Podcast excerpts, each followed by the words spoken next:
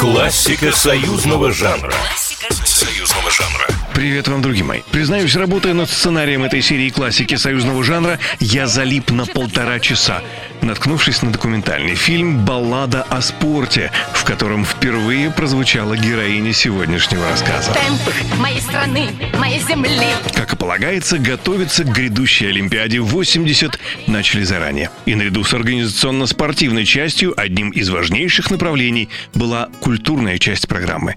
Александра Пахмутова фактически стала официальным олимпийским композитором.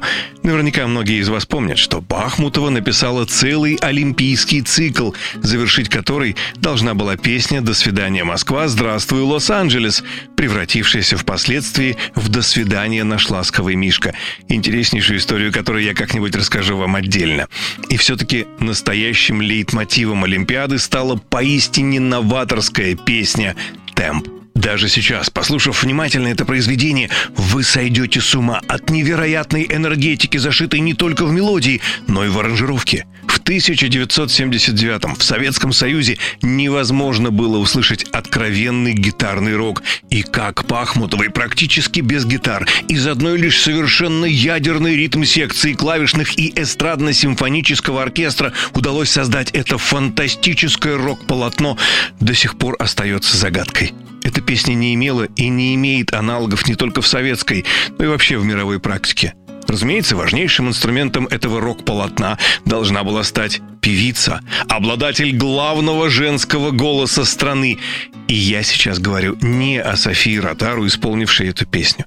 Александра Николаевна мечтала услышать в этой песне Аллу Пугачеву, но к великому разочарованию Пахмутовой Примадонна ответила царственным отказом, прислав ответ в письме, написанном на очень дорогой бумаге.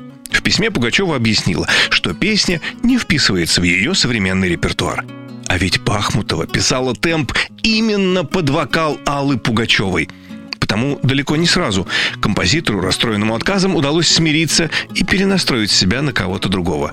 Кем-то другим стала София Ротару, попробовать записать которую Пахмутовой порекомендовали на телевидении. А впервые песня прозвучала в уже упомянутом мною фильме «Баллада о спорте», посвященном седьмой летней спартакиаде народов СССР, снятом в 1979 году на Мосфильме.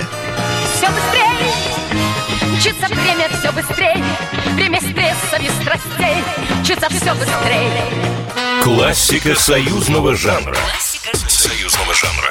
Программа произведена по заказу телерадиовещательной организации Союзного государства.